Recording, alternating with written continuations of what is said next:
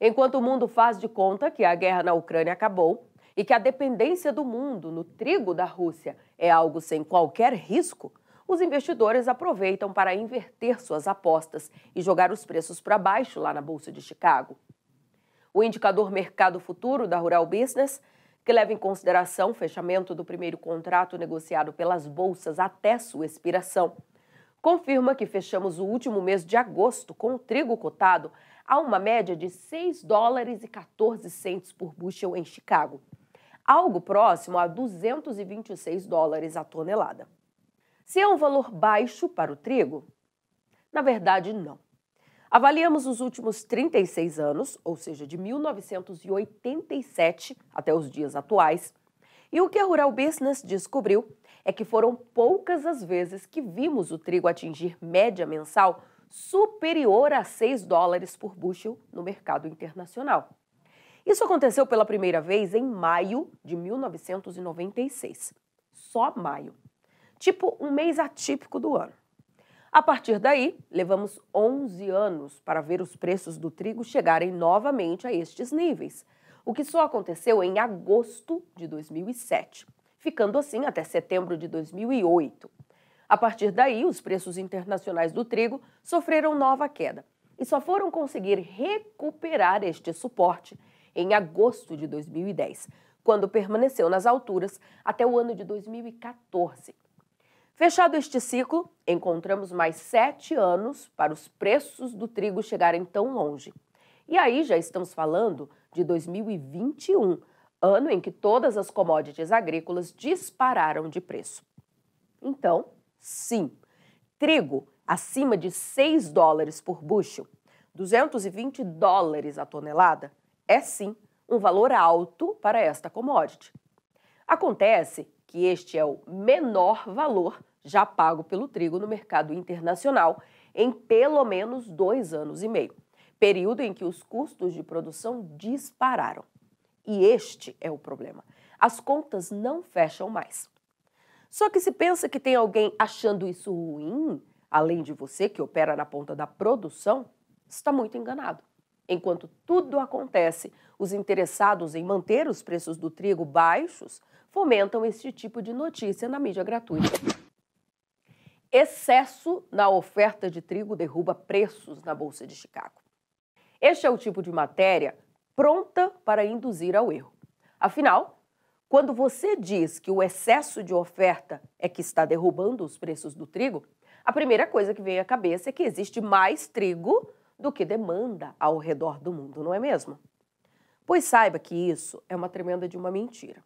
Como muitos não leem mais do que o título e rapidamente passam a matéria para frente, um grande número de produtores que ainda opera no mais absoluto amadorismo vai entender tudo errado.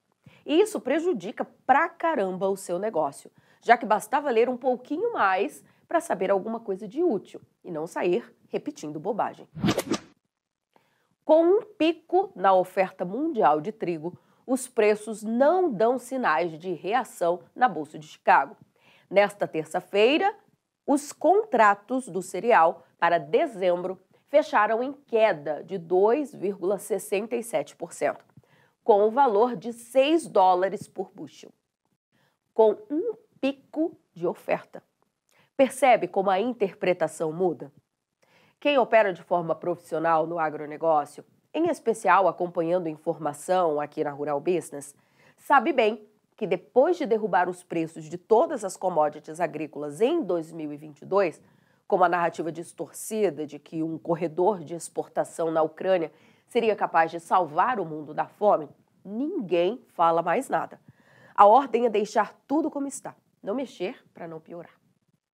É preciso que você entenda que não existe qualquer interesse da parte de governos, tradings, bancos e grandes consumidores que os preços dos alimentos voltem a explodir, encarecendo uma produção que vem gerando altos lucros a todos os interessados, sejam lucros políticos, financeiros ou econômicos.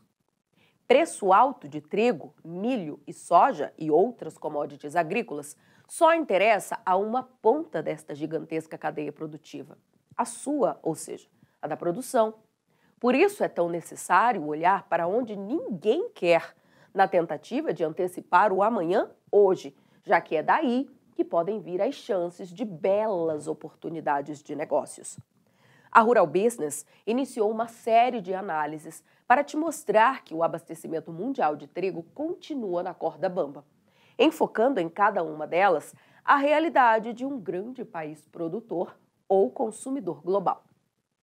Começamos te mostrando que, apesar de todos estarem quietos, fingindo que não existe risco algum ao abastecimento de trigo, o mundo já sabe que terá que encarar a maior crise de abastecimento em nove anos. Mostramos que só um país tem grande excedente de trigo hoje nas mãos: a Rússia, inimiga número um do Ocidente, ou pelo menos dos países comandados pelos Estados Unidos e União Europeia. Depois disso, a Rural Business avaliou a situação da China, maior consumidor de trigo do planeta, e um eterno ponto de interrogação, já que ninguém sabe o que é verdade e o que é mentira por lá. E hoje vamos estacionar na Índia, um país que já pode ter ultrapassado a China em número de habitantes e que intriga muito a Rural Business. O mundo mudou seus hábitos alimentares.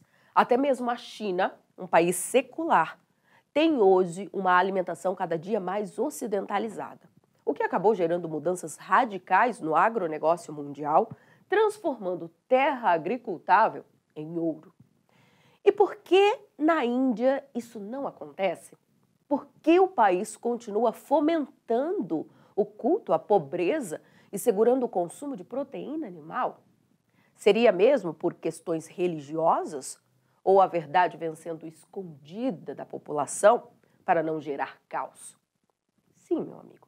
Longe de querer julgar a cultura indiana, mas como única agência independente especializada em informação estratégica para o agronegócio do mundo, a Rural Business não pode deixar de questionar o que vai acontecer com o abastecimento mundial de alimento se Índia e África começarem a comer. Quer ver esta análise de mercado na íntegra?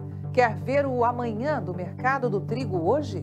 Assine agora um dos pacotes de informação da Rural Business a partir de apenas R$ 19,90 por mês. Acesse ruralbusiness.com.br.